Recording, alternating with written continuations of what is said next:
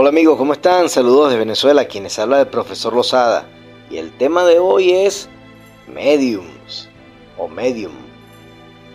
El sistema tiene como preferencia colocar etiquetas a las personas, personajes, mujeres, hombres, que tienen ciertas habilidades para realizar algún tipo de tareas que entra dentro del campo paranormal o del campo esotérico.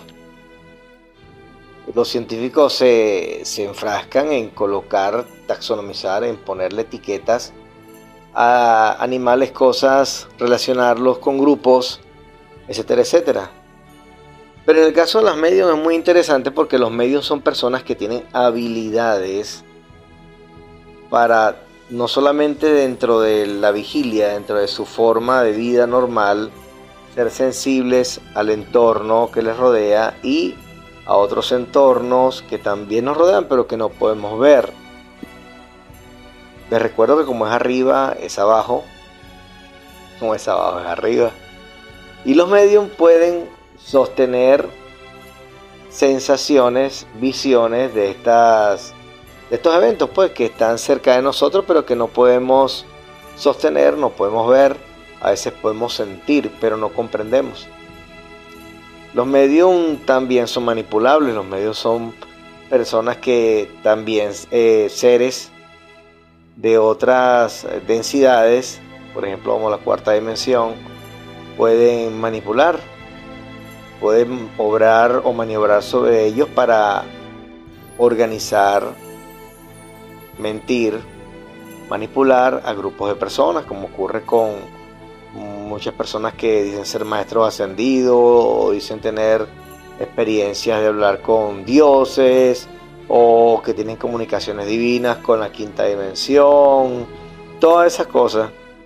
En la mayoría de los casos, las personas medium eh, son situaciones en las que los, estos seres dragones, reptiles, sé yo, eh, grises, insectoides, activan glándulas dimensionales para de alguna manera provocar la facilidad para no solamente entender o sentir otras densidades, sino también otras dimensiones, sino también para ellos utilizarla como puerta de entrada y hacer sus procesos de los que he hablado tantos videos, pueden ser manipulación, insertar información, como por ejemplo alguien que puede decir que, que es pitoniza o que predice el futuro o que lee el futuro o que predice que va a pasar tal cosa en el 2000 tanto y en el 3000 tanto. Todo eso en su mayoría son, son incluso las premoniciones. Personas que trabajan con las premoniciones. Eh, muy rara vez. Es, que, es que es bastante difícil para una persona que no tiene la conciencia de la luz consigo, entender cuando un mensaje viene de la luz. En esta densidad de la luz se les hace difícil actuar, ya que para poder entrar tiene que ser reconocido, tiene que haber una causa directa para poder ser liberado eh, su mano luz. Causa directa sea una interferencia de alguna entidad pues de la cuarta dimensión, se hace la hipnosis, se, sacan, se eliminan y se fusiona el humano luz con la persona. Luego de eso, bueno, ya hay un entendimiento de lo que es la unión con la luz. Pero cuando no la tienes, ¿cómo saber? ¿Cómo saber si tú no tienes tu mano luz contigo? Si realmente estás teniendo un encuentro en un sueño con la luz. No lo puedes saber. Es un poco difícil eso. No es, un, no es cosa de cualquier situación tener esa certeza. Se necesita práctica, se necesita estar trabajando directamente con tu mano luz. Trabajando con él, sentirlo, tenerlo. Y ahí es que la luz puede, puede volverte más inteligente. Hay una fase neuronal en la cual cambia y bueno, te conviertes en un medium realmente más equilibrado, más equilibrado tu punto energético equilibrado, fuera de dominio de estas entidades negativas, como ya los nombré, ser dragones, llámese reptiles, llámese eh, grises, sectoides, sus derivados, sus híbridos y todo aquello. Eh, para el tiempo que grabo este podcast, estoy grabando desde un sitio eh, que quise grabarlo para ustedes. el tema, me, me estaban hablando sobre el tema hace un momento y dije, bueno, voy a hablar sobre los medios.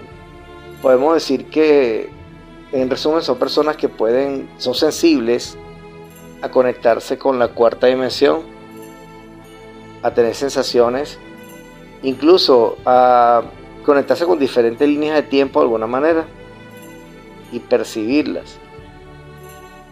Pero bueno, eso es otro tema que viene más adelante, porque mayormente se hace bajo hipnosis.